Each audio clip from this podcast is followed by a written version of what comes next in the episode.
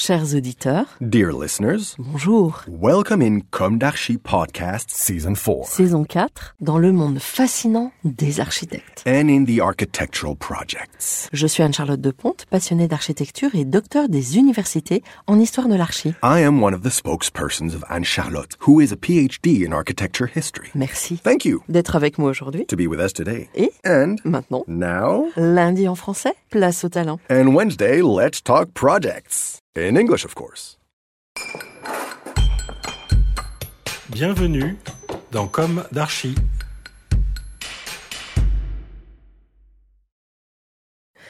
Chers auditeurs, ravis de vous retrouver aujourd'hui en compagnie de Benjamin Loiseau. Bonjour Benjamin. Bonjour Anne-Charlotte. Bienvenue dans Comme d'Archi. Vous êtes architecte, fondateur et aux manettes de l'agence Mano. D'emblée, ce qui compte, c'est la transversalité. Pour vous, la seule méthode donnant la possibilité de saisir la multiplicité des attendus d'un projet au XXIe siècle. Vous travaillez en agilité avec des partenaires, vous voulez comprendre le contexte, les attentes des usagers et les besoins des professionnels, tels qu'ils ne cessent de se transformer avec la transition énergétique. La révolution numérique aussi et l'allongement de la durée de la vie. Alors avant de développer tout ça, pourquoi Mano? Euh, alors, Mano, à l'origine, c'est un nom qui tire son expérience qui est vraiment artisanale, c'est-à-dire que très concrètement, mes deux projets, mes deux premiers projets en tant qu'indépendant, ça a été deux projets dans lesquels j'étais chef de chantier.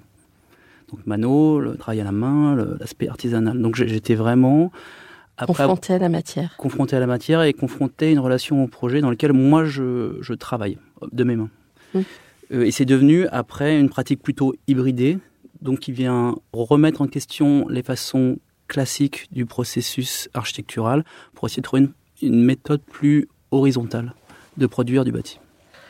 Alors on va commencer par le début. Quel est votre parcours? Quelle a été votre jeunesse? Où s'est ancrée votre envie d'architecture? Et quelles ont été vos études? Alors, moi, je suis né à Chartres en 83. J'ai été bercé par la cathédrale de Chartres. Je pense qu'elle a influencé ma, ma pratique jusqu'à aujourd'hui, puisque mon cours d'histoire-géographie donnait, ma- la fenêtre donnait sur cette cathédrale, et donc j'ai- j'ai- j'avais trouvé ma place à côté de cette fenêtre, et j'ai passé mon temps à regarder cette cathédrale et la dessiner. Et il y a déjà cette fascination, je pense, pour ce, ce bâti incroyable qui euh, domine toute un- une ville, et qui, mille ans la après, campagne. la domine encore aujourd'hui. Et la campagne Et la campagne, bien sûr. Et euh, donc, suite à ça, je suis parti faire mes études euh, à Paris. J'ai été diplômé en 2008 et j'ai très rapidement derrière voulu partir à l'étranger. Donc, je suis parti euh, presque deux ans à Shanghai avec Architecture Studio et ensuite je suis parti quatre ans aux États-Unis euh, dans une grosse boîte d'architecture qui s'appelle Handel Architect, qui fait euh, principalement des, notamment, disons, des, des immeubles de grande hauteur un peu partout dans le monde. Impressionnant. Alors, on va retourner un tout petit peu en arrière. Quelle école d'archi? Alors j'ai été, alors je vais être très précis, j'étais aux ateliers La Seine. Et à l'intérieur des ateliers La Seine, j'étais à l'atelier Bataille. C'est j'ai eu la chance d'être une des toutes dernières promotions qui avait un atelier qui donnait, qui avait une vue sur le Louvre et qui était vraiment euh, intégré au sein des Beaux Arts, c'est-à-dire que l'atelier qui était au-dessus du mien était celui d'Annette Messager, des dessinateurs. Euh, celui qui était en dessous du mien était celui de UCP Pennon. Beaucoup d'influence alors. Beaucoup d'influence. Et celui qui était en face, c'était celui de Jean-Michel Abérolin, des peintres, avec qui j'ai gardé beaucoup de, beaucoup de, de contacts encore aujourd'hui. Donc j'ai eu la chance de grandir dans cet environnement euh, tel qu'il existait avant 68 finalement, où l'architecture et les arts en général sont mélangés et forment un tout. Oui. Avec euh, une appétence pour la créativité très importante. Ce qui vous ancre finalement assez fortement, parce qu'aujourd'hui, cette créativité, elle est un peu mise à mal par la peur. Euh, oui, oui, par la technicité et par le, et par le côté euh, ingénierial de notre métier, absolument. Et d'a- d'ailleurs, je le ressens puisque j'ai des euh, amis, des confrères qui ont eu d'autres parcours, euh, notamment à l'étranger. Je pense à l'Italie, je pense euh, à l'Espagne, où ils ont un parcours, finalement, les architectes sont beaucoup plus liés aux ingénieurs. Et donc moi, j'ai plutôt un parcours beaux-arts. On, on sent qu'on n'a pas du tout la même façon d'appréhender le bâtiment. ouais. Oui, c'est intéressant. D'autant qu'aujourd'hui en France, l'architecte n'a pas une liberté très très grande. Oui, oui, on connaît tous le... Vous devez être très frustré alors, non? Mais on, on essaye de pousser les murs. on essaie de pousser les murs, on trouve des solutions. c'est une vraie, oui, c'est une vraie remarque que vous faites. Je, je, sais que la question du sens en architecture, parce que finalement on en revient à ça, c'est une question que je me suis posée assez frontalement euh, bah, à l'issue de mes quelques années à l'étranger, où je me suis retrouvé à New York à construire des condos euh, à Manhattan que j'avais pas les moyens de me payer et donc lesquels j'avais pas spécialement envie de vivre. Et je me suis dit mais pourquoi est-ce qu'on fait ça? Et ça, ça m'a amené donc à créer Mano juste derrière en 2014 et à repartir par le bas, à repartir par la matière et à, et à repenser le rôle de chacun. Et ça m'a amené dans un deuxième temps, à m'embarquer dans une recherche de thèse que je suis en train de terminer maintenant, dans laquelle je vais regarder comment on peut co-concevoir un projet en impliquant toutes les parties prenantes, que ce soit les habitants, mais aussi les non-habitants, mais qui sont usagers de l'espace, les, services, tous les acteurs en fait de la ville, hein, et, euh, et, tous les professionnels aussi. Comment arriver à euh, recréer du, pouvoir d'agir, du pouvoir de faire d'un projet qui a un impact réel, un impact voulu sur, euh, sur le cadre de vie. Hmm.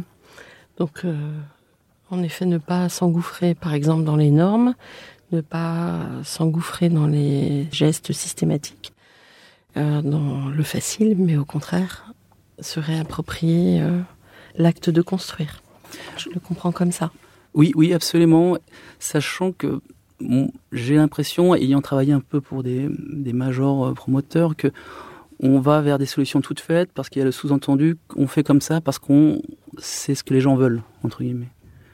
En faisant de la co-conception avec les usagers, j'arrive à, expliquer ce que vraiment les gens veulent puisque je l'ai documenté euh, scientifiquement. Et en partant de cette base, je peux faire des projets qui viennent vraiment de ce que les gens veulent et pas parce pas de ce qu'on croit que les gens veulent.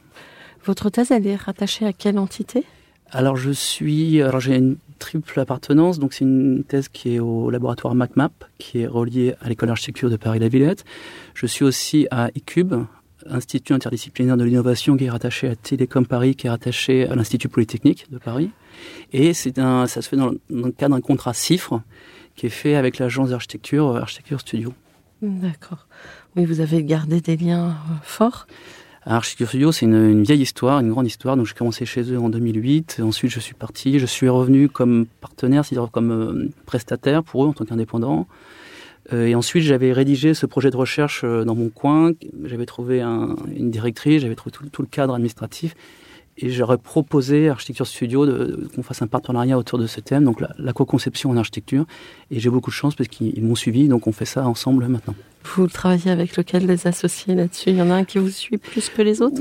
Oui, alors euh, il y a deux associés en particulier. Donc mon directeur euh, côté architecture studio, c'est d'abord René Henri Arnaud que je connais de, de, Shanghai, on se connaît depuis très longtemps, et aussi euh, Martin Robin, Martin Robin parce qu'il avait, s'était intéressé à ces sujets dès les années 74. On a tendance à l'oublier, mais en fait le premier gros projet d'architecture studio est un projet participatif. C'était une réalisation expérimentale qui avait été réalisé euh, dans le cadre d'une mission du ministère de l'Équipement et dans lequel il y avait, euh, je vais, en parler peut-être un peu après, des surfaces d'activité partagées, donc une, forme d'architecture à vocation très sociale. Et c'est d'ailleurs dans le cas de ma thèse le terrain de ma recherche dans lequel on vient faire une rénovation autour de ce projet avec les habitants. Et quel est ce projet alors? Alors ça s'appelle donc la, la Grand Goule, la place de la Grand Goule à, Poitiers. Donc la Grand Goule, c'est fait partie d'une ZAC des années euh, d'après-guerre. Et c'est vraiment, la Grand Goule, elle a connu vraiment le, boom euh, démographique qu'ont connu beaucoup de villes euh, après-guerre. Que sa population a quasiment doublé en, en, 30 ans. Donc il y avait un, des gros enjeux de construction. Et le, projet de la Grand Goule, donc c'est à peu près 300 logements qui ont vu euh, naissance dans ce cadre. On est en, en 74, donc c'est juste après la grande époque euh, des, euh, des, grands ensembles et on va chercher des modèles architecturaux un peu nouveaux. On va essayer de sortir des cartons les projets des jeunes architectes et dans ce cadre-là, le plan architecture nouvelle est sorti. Et c'est Architecture Studio qui a réussi à faire valoir son projet. Euh, c'est étonnant d'ailleurs quand on y repense, mais ils avaient fait un projet, j'ai vu les images d'étudier ce projet évidemment, ils avaient fait un projet sans site, totalement. Et c'est ce projet abstrait qui a été, avec des concepts très forts, qui a été validé par le, par le ministère de l'équipement, qui a ensuite été proposé euh, à, Poitiers, qui l'a validé. C'est un projet qui a été construit, c'est un projet qui a eu un relatif succès, il a été exposé à la Biennale de Paris. Il a donné lieu à, à un espace effectivement euh, qui a connu une convivialité particulièrement forte de par ses dispositions sociales, c'est intéressant de voir ça, mais qui connaît depuis euh, les années 2000 une sorte de, fragilité, disons, dans lesquelles on va avoir un, four, donc le terme consacré pour parler d'un endroit où on vend des stupéfiants, et donc un certain une certaine fébrilité des habitants autour de ça. Donc on vient, nous, avec mon projet de recherche, voir comment on peut repenser le lieu avec les habitants, sachant qu'il y a deux grands, axes, disons, euh, nous, dans cette démarche. C'est d'abord, effectivement, architecturalement, proposer des, des projets qui soient au chausse-pied par rapport aux besoins des habitants, si même d'aller un peu plus loin en leur proposant d'être co-concepteurs. Donc on ne va pas juste récupérer des idées, des besoins, on va essayer aussi de co-créer le projet, même si c'est pas toujours facile, mais en tout cas on va tenter. c'est beaucoup de temps. Il faut le financer. temps, et puis c'est aussi c'est un, un savoir-faire. Finalement, on n'est pas on n'est pas architecte du jour au lendemain, ça prend du temps. Mais, donc, mais sachant que nous, dans, cette, dans notre esprit, ce temps qui est pris, c'est un temps qui permet en réalité, au-delà du projet lui-même, ce qui me paraît presque plus intéressant, c'est presque un projet social, donc c'est de permettre aux habitants de développer leur pouvoir d'agir, de développer leur pouvoir d'agir individuel et collectif. Mmh. Donc on apprend qu'on peut avoir une emprise sur son cadre de vie, on apprend qu'on peut s'organiser avec les autres, et on, apprend aussi qu'on a un pouvoir euh, politique. Dans, aux États-Unis, c'est beaucoup plus prégnant, cette dimension participative. Absolument. Disons que moi, mon projet de, recherche, hein, il est très lié au, ce qu'on appelle aux sciences de la conception, mais en réalité aux design studies américaines, dont tout le corpus date déjà des années 60. Mm. Et euh, je m'intéresse très fortement à ça. Et on pense aussi à tous les, grands écrivains des années 60, hein, euh, Jane Jacob notamment, mais aussi euh, tout le milieu des design studies qui ont, très fortement contribué à, nous donner un très beau corpus autour de ces sujets. Alors justement, vous avez travaillé à New York, vous avez conçu dans New York, pour New York, en dépit de, convictions plus, plus humbles. Qu'est-ce que vous pensez de ces crayons vertigineux là euh, qui font pousser? Et on se demande comment ça résiste au vent, comment comment c'est habitable même. Qu'est-ce que vous en pensez? Bah, alors, j'ai eu, disons que j'ai, je, pense que j'évolue là-dessus, mais moi, en sortant de, l'école, euh, enfin, pour remettre en contexte, ma, mon diplôme d'architecture, c'est cinq tours de 270 mètres de haut sur la place Montparnasse. Mmh. Donc, j'étais très euh, dans une, une, vision coulassienne de, la, de l'architecture, dans laquelle la, la, la, grandeur se suffit elle-même, s'auto-justifie de par sa masse architecture, sa masse sculpturale finalement. Et donc je suis un peu allé au bout de ça, euh, justement en retrouvant à dessiner des tours à, New York. Et effectivement, euh, Aujourd'hui, j'en suis très clairement revenu quand on voit qu'en fait ces, ces aiguilles, c'est pas, c'est plus vraiment de l'habitat, on n'est plus dans le domaine de l'architecture. J'ai discuté avec euh, des collègues qui ont vraiment travaillé sur ces, ces, ces aiguilles très fines. En fait, on, est plus, c'est plus des, des, des briques d'investissement posées les unes sur les autres. Oui, parce qu'au départ, il y avait un problème foncier, c'est pour ça qu'elles sont apparues. Et elles sont, mais non, c'est qu'en réalité, c'est, oui, il y a un problème foncier, mais en réalité, ces, ces tours-là ne sont même pas euh, habitées, c'est surtout des tours d'investissement. Donc, on est vraiment dans une logique purement spéculative, enfin, en, en grande partie, hein, pas toujours, mais pour pouvoir euh, investir sans perdre d'argent. Enfin, du coup, on est assez loin du, de l'habitabilité. Et je suis même pas sûr qu'elle contribue à la bonne santé, euh, à la bonne santé de la ville de New York. Euh, je parle de façon dans sa dans sa vie quotidienne. Oui. Mm. Donc, je suis assez sceptique socialement. Après, personnellement, urbainement, sculpturalement, je, je trouve très belle. Ça, c'est vrai. Oui, c'est une prouesse hein, incroyable. Oui. Mm. On dirait des, oui, des antennes habitées. Mais vous dites qu'elles sont quand même habitées. Très peu en fait. Très peu. Très peu. C'est vraiment. elles, sont habitées, eh ben, elles sont habitées euh, trois semaines par an par des gens qui ont beaucoup d'argent et qui ont acheté ça pour pouvoir euh, ne pas perdre d'argent et leur vendre dans 10 ans, 20 ans plus mm. cher. D'accord. Donc euh, il y a un gros travail de pérennité là-dessus. oui, oui, oui, il y a un travail de. Enfin, sur le choix des matériaux, etc. Alors ça, je ne saurais pas vous dire, je ne suis pas rentré dans le détail de ces projets-là, mais je, je sais, de ce que j'en vois, qu'il y a un aspect quand même très fortement financier. Hein. Et c'est un peu un des paradoxes de notre métier aujourd'hui, c'est que le, notre cadre d'habiter est devenu un produit financier. D'ailleurs, on est tous euh, confrontés à ça. Moi, j'ai souvent des discussions là autour de moi, des gens, on a tous euh, propriétaires ou en train de devenir propriétaire. Le sujet du logement est une obsession.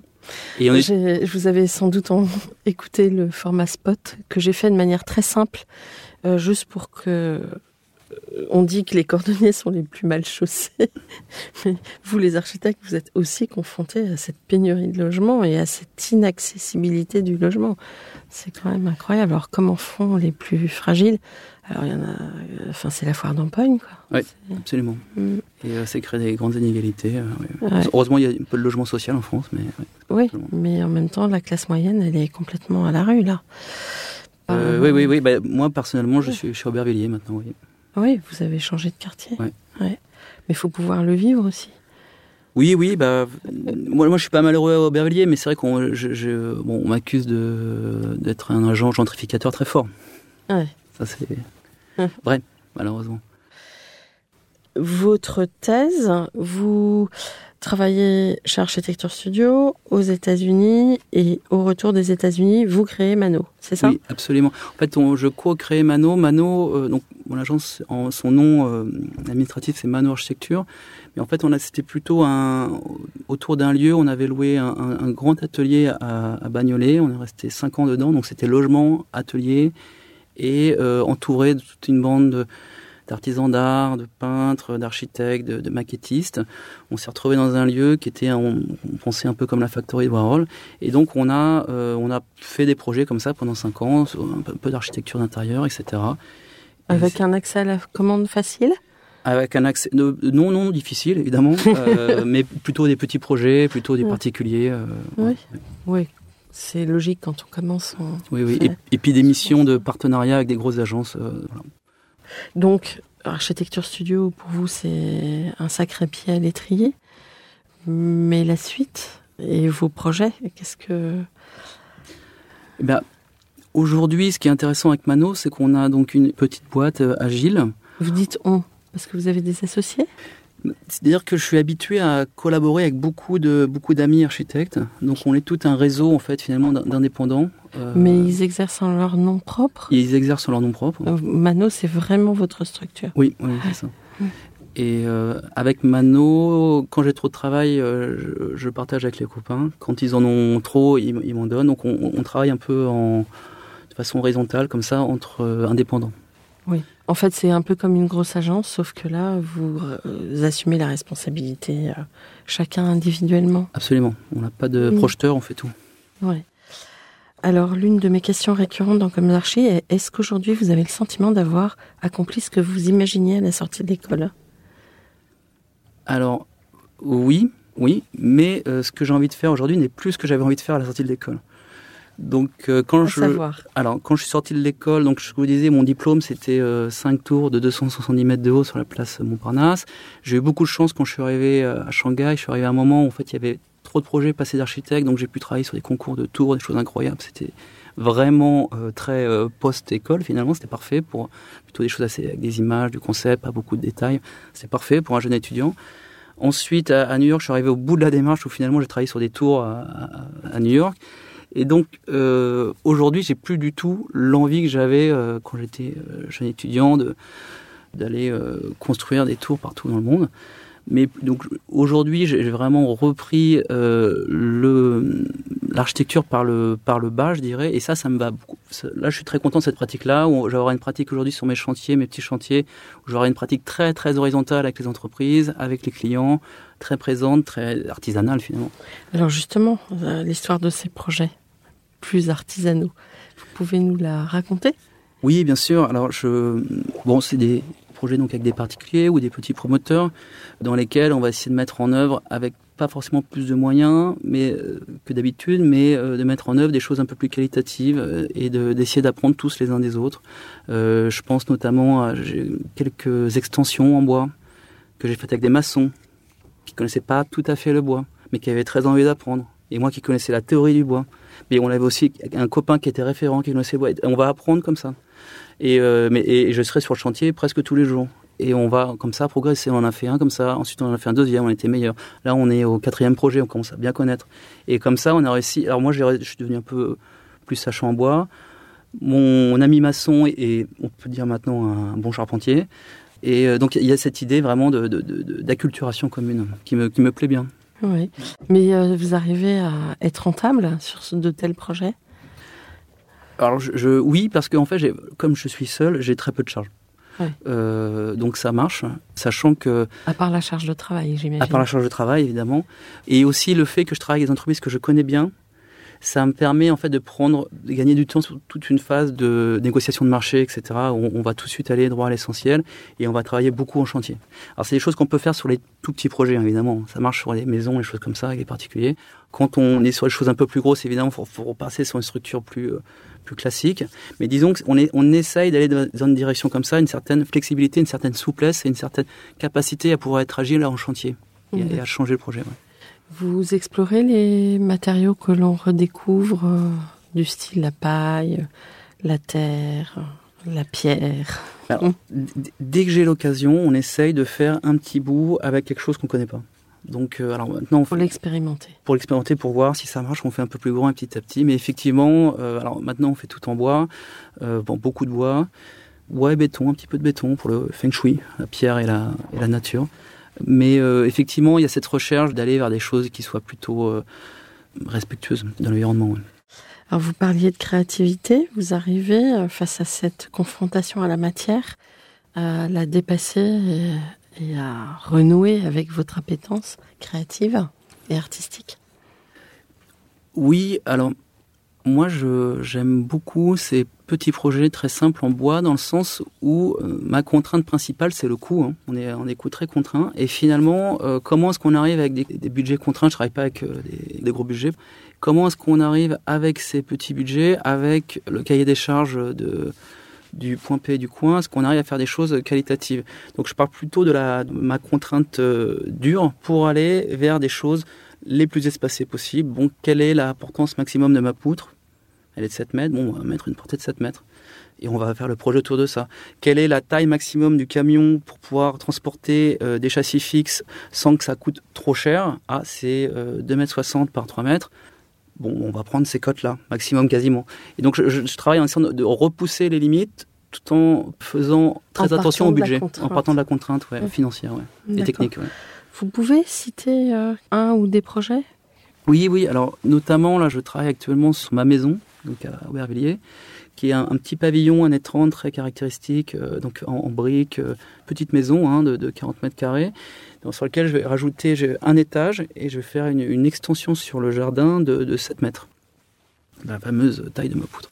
Et je vais essayer de travailler la façade la façon la plus ouverte possible, tout en restant économiquement efficace, c'est-à-dire en ayant des, des, des, baies vitrées qui sont qui passent pas plus de 2,50 m de hauteur. Au-dessus de 2,50 m, il faut un camion plus gros et ça coûte beaucoup plus cher. Ouais. Et donc, je, avec mes modules de 2,50 m de hauteur, ce qui est déjà une belle hauteur, par 3 mètres, j'arrive à avoir des façades complètement vitrées et à faire un travail presque de vitrail en, en jouant euh, sur les menuiseries. Là, on, on, ressent bien cette capacité à créer à partir d'une contrainte importante.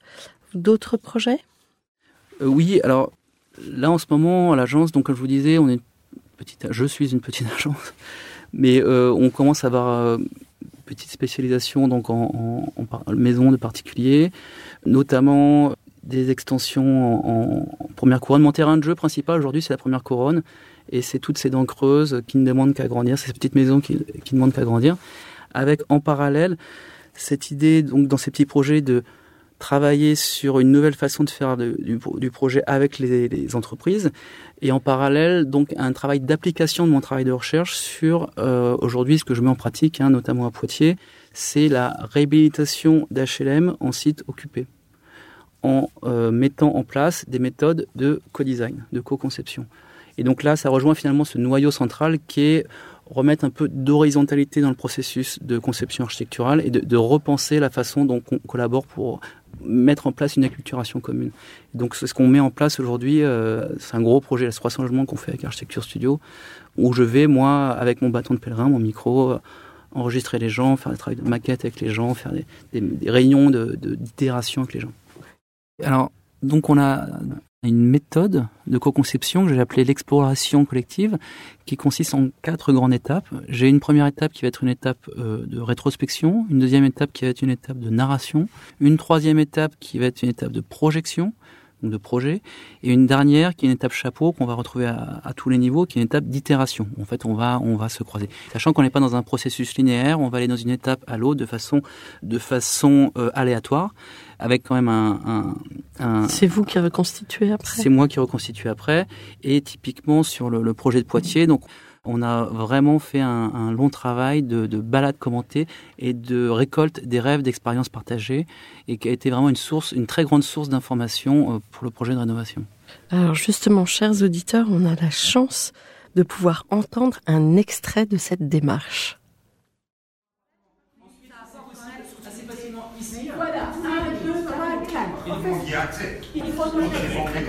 Dans les autres sujets aussi, on avait qu'on a évoqué, il y avait le, le City Stade.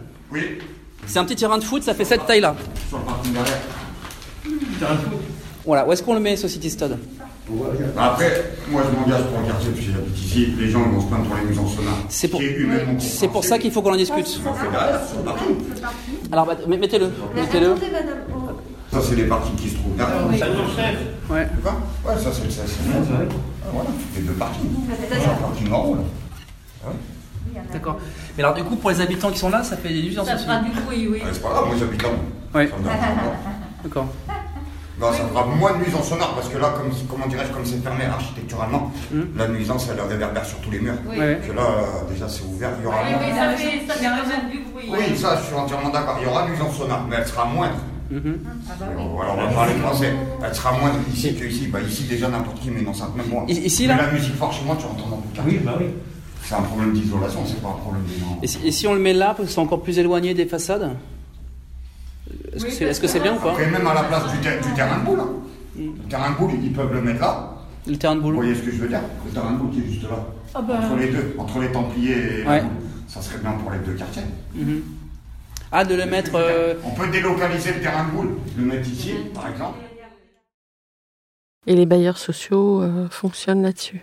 Alors, on a beaucoup de chance avec euh, Poitiers, puisque c'est une mairie qui a été élue autour d'une liste citoyenne dont le programme était participatif euh, aux dernières municipales, qui était il y a, il y a trois ans de mémoire, Euh, et qui donc est complètement en phase avec ces démarches-là. Et donc, ce projet, lorsqu'il leur a été proposé, ils ont, ils l'ont défendu. Et donc, on est euh, vraiment dans une. On, dit souvent que les planètes se sont alignées sur ce projet-là, c'est pas toujours le cas. Et donc, on est tout, la maîtrise d'ouvrage et la maîtrise d'œuvre sur ce démarche vraiment euh, participative. Et euh, c'est d'ailleurs un des secrets pour que ces démarches se passent bien. Il faut que la maîtrise d'ouvrage soit euh, partie prenante, sinon Bah ça oui. fait plouf. Quel boulot Un autre projet que vous aimeriez évoquer? À part ces projets, donc avec plusieurs amis, on, développe une, pratique, euh, disons, euh, expérimentale de l'architecture. Où, euh, alors je, pense notamment aux, logements expérimentaux d'Aubervilliers, où on fait des projets abstraits, c'est-à-dire qu'on va faire des, des typologies de logements idéales. On va repenser comment, en prenant en compte les, contraintes euh, actuelles, on pourrait pousser les limites pour faire des, pour améliorer la qualité d'usage. Donc j'ai un projet notamment que j'ai appelé le, logement 50-50, dans lequel on propose euh, de façon euh, un peu iconoclaste aujourd'hui en France en tout cas, de ne construire que 50% de la surface constructive d'un immeuble et de laisser les 50 autres pourcents à la, au bon vouloir de l'occupant qui peut occuper une première, euh, la moitié de son logement et quand il a le temps et les moyens, construire ou pas le reste. Partie des démarches qui nous intéressent.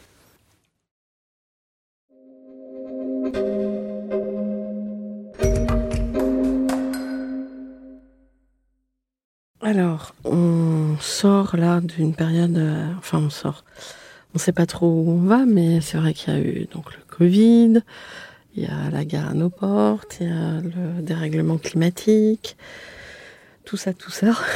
Et euh, l'architecte est amené euh, à projeter sur un temps long. Pour le coup, euh, quel éclairage donneriez-vous à tout à chacun pour appréhender ce monde dans lequel nous vivons? Sachant que vous avez quand même plus que tout à chacun le devoir presque de d'anticiper.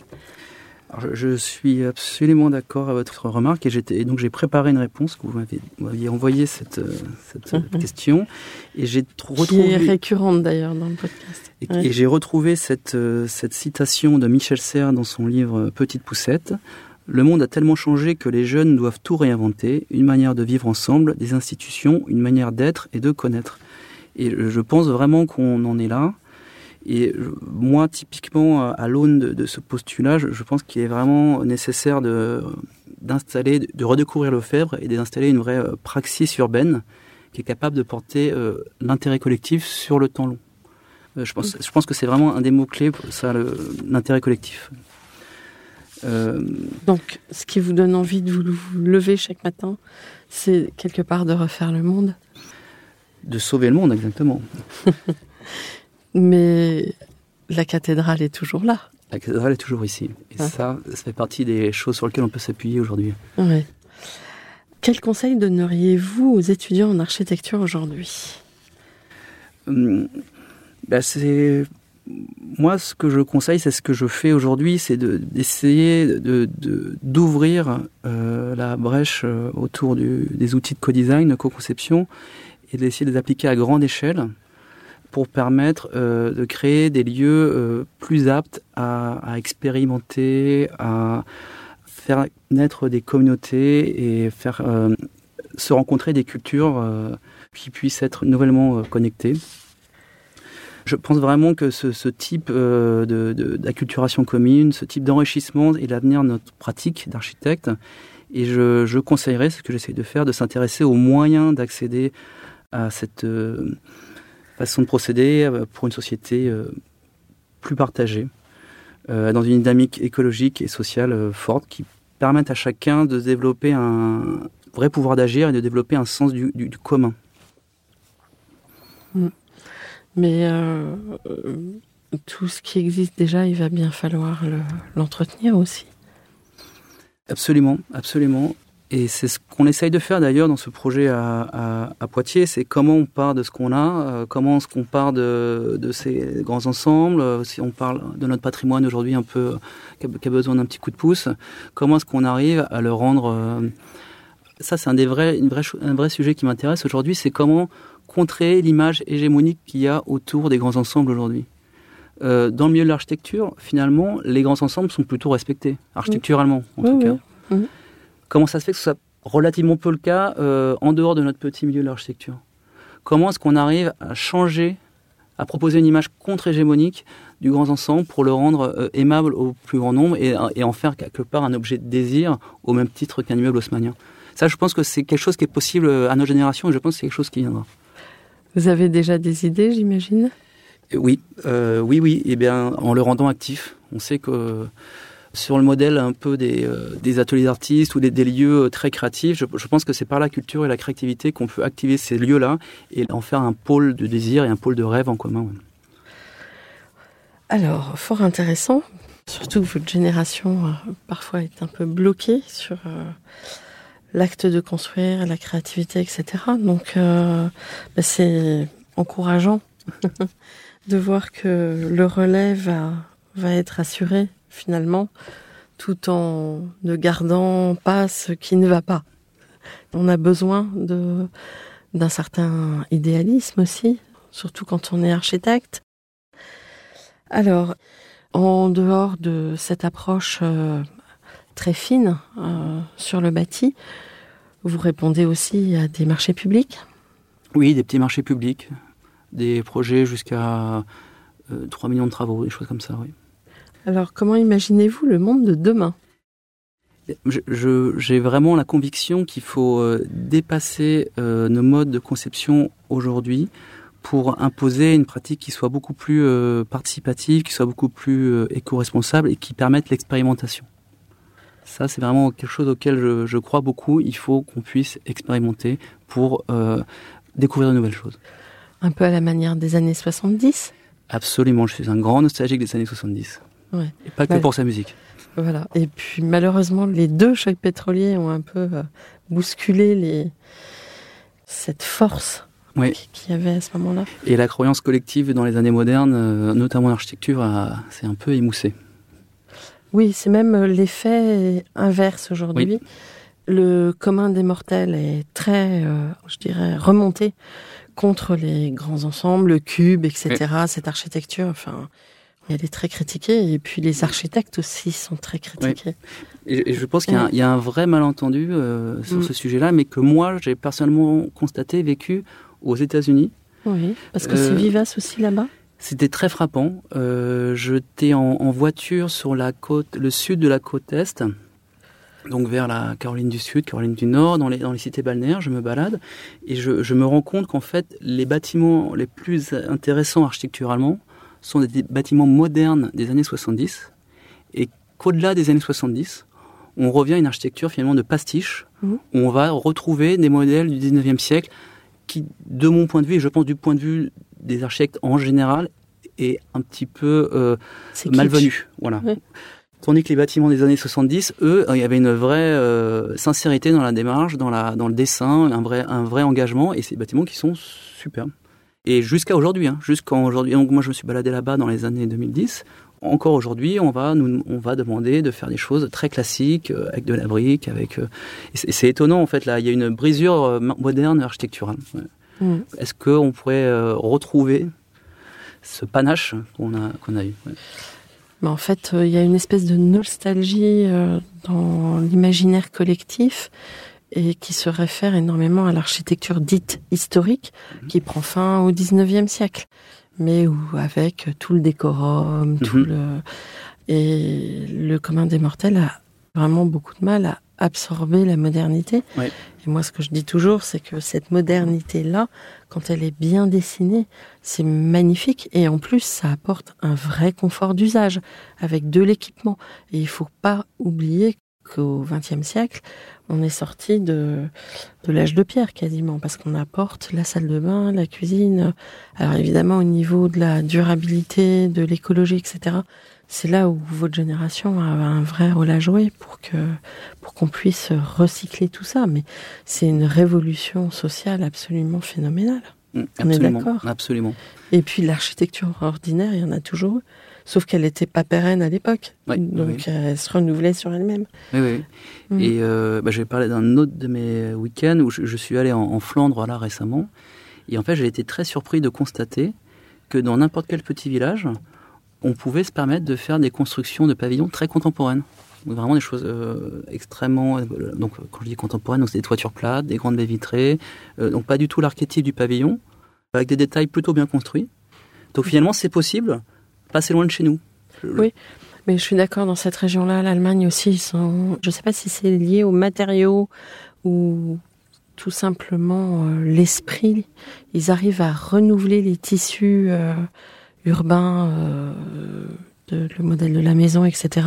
Et ils l'amènent, ils le tirent bah, de d'une architecture plus historique à une contemporanéité qui est vraiment intéressante. Et puis c'est très propre, c'est très... Absolument, mm. Mm. C'est marrant. Ça peut être vu comme trop propre d'ailleurs, même pour, le, pour euh, un Parisien. Ouais, c'est encore un autre débat. On va peut-être pas rentrer là-dedans. Mais bon. En tout cas, c'est fort intéressant de vous écouter. Merci. Ben, merci beaucoup. Et puis, euh, à bientôt. À très bientôt. Merci pour l'invitation. Je vous en prie. Chers auditeurs, euh, rendez-vous la semaine prochaine pour un nouveau numéro. D'ici là, prenez soin de vous. Au revoir. Au revoir.